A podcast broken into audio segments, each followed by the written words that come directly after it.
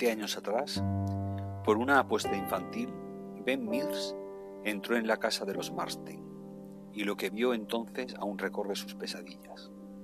Ahora, como escritor consagrado, vuelve a, Salem Slot para exorcizar sus fantasmas. Salem Slot es un pueblo tranquilo y adormilado donde nunca pasa nada, excepto la antigua tragedia de la casa de los Marsden.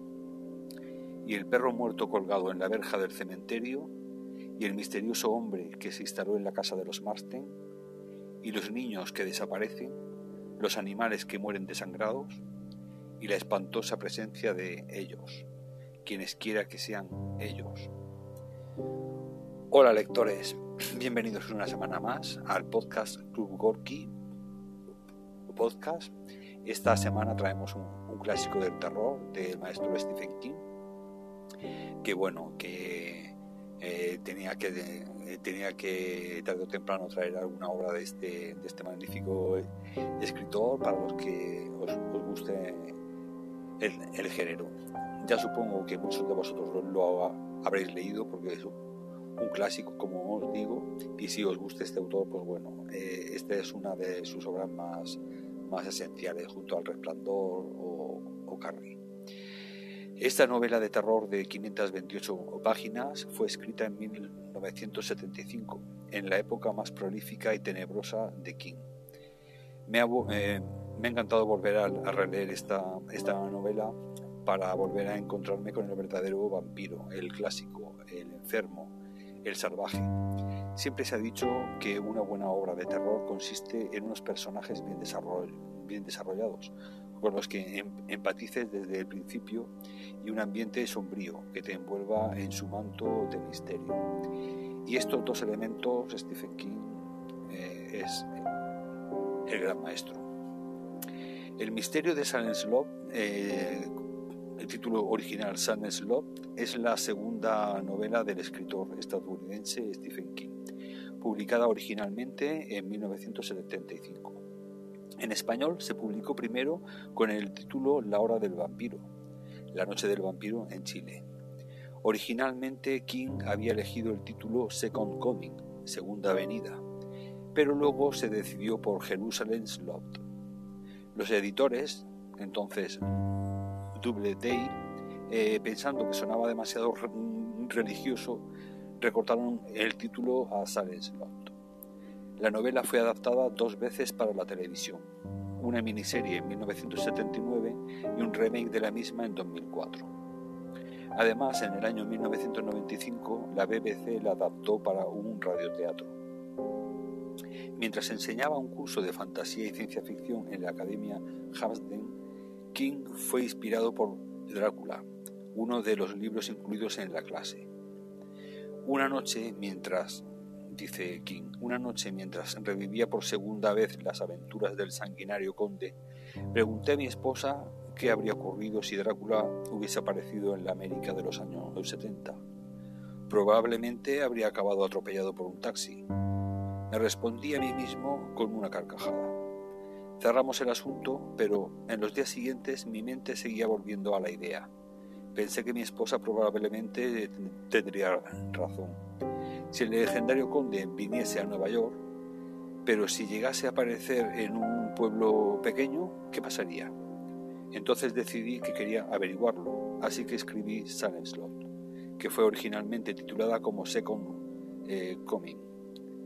King se explaya sobre esta época en, en su ensayo para la revista Adeline titulado On Becoming on Brand Name, eh, publicado en febrero de 1980.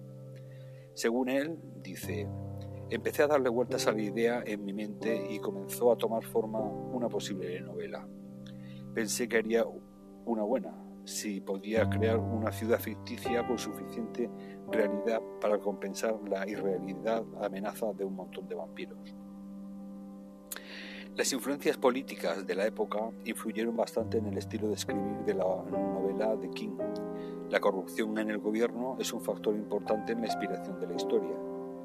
Según King, eh, escribí Silent Slot durante el periodo en el que el comité Irving estaba en sesión. Ese es también el periodo en que nos enteramos de la desintegración de Ellsberg, las cintas de la Casa Blanca, las sospechas, la ominosa relación entre la CIA y Gordon Liddy, las noticias sobre la lista de enemigos, las auditorías de los manifestantes contra la inteligencia. En 1973 parecía que el gobierno federal había participado en tantas operaciones encubiertas que, al igual que los asesinatos por los que Juan Corona fue declarado culpable de la matanza de California, el horror parecía nunca acabar. Cada novela es en cierta medida un retrato psicológico del novelista, y creo que la obscenidad indecible de Silent Slot tiene algo que ver con mi propia desilusión y el consiguiente temor por el futuro. El secreto de Silent Slot es la paranoia. Prevaleció el espíritu de aquellos años. Se trata de un libro sobre vampiros, aunque también es un libro sobre casas silenciosas, eh, sombras ocultas de personas que ya no son lo que eran. En cierto modo se parece más a la invasión de los ladrones de cuerpos de lo que se parece a, a. El miedo detrás de Silent Slot eh, parece eh, ser que el gobierno ha invadido a todo el mundo. King escribió primero sobre, sobre Jerusalem en un cuento corto del mismo título titulado en español Los misterios del gusano, escrito en la universidad y que años más tarde apareció publicado por vez primera en la antología Night En su libro de no ficción Dance Macabre, King recuerda un sueño que tuvo cuando tenía ocho años de edad. En el sueño vio el cuerpo de un hombre ahorcado colgando de la rama de un andamio en una colina. Según palabras de King, el cadáver tenía un cartel, Robert Barnes.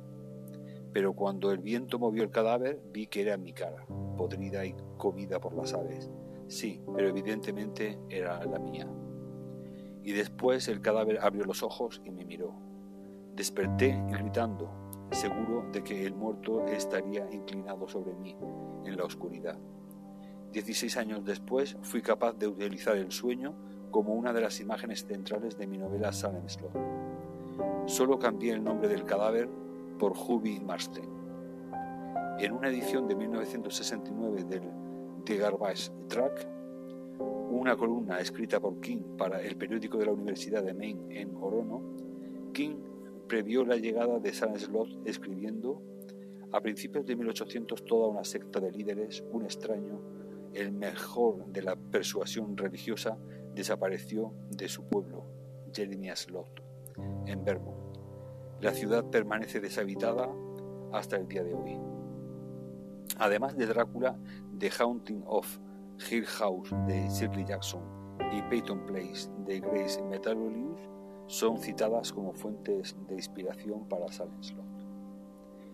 Y bien, con esta obra eh, cierro el episodio de hoy, esperando que la descubráis. Si no lo habéis leído hasta ahora, pues es una de las novelas de vampiros más interesantes y más realistas que he leído y por supuesto pues con el, gran desarrollo de personajes y la ambientación es característica en, Stephen King.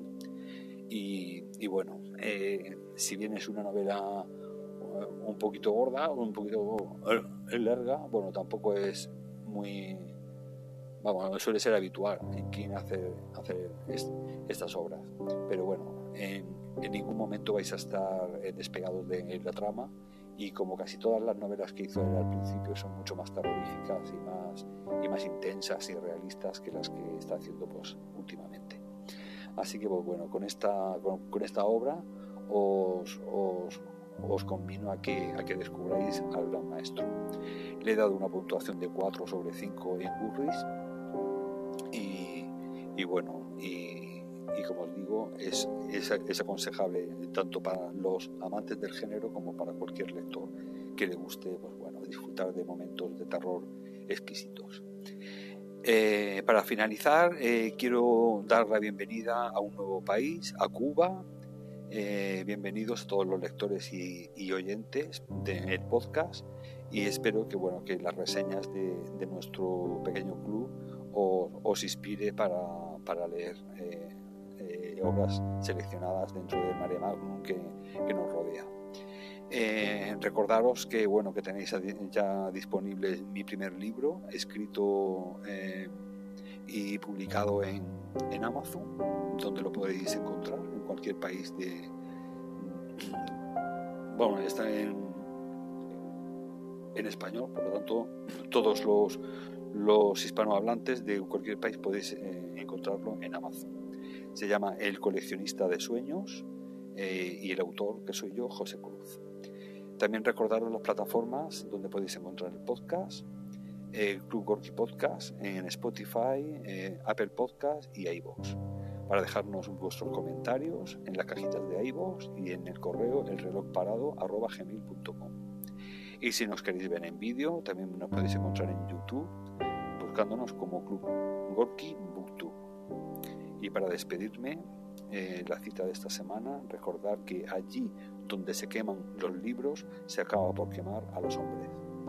Un abrazo y gracias por estar ahí hoy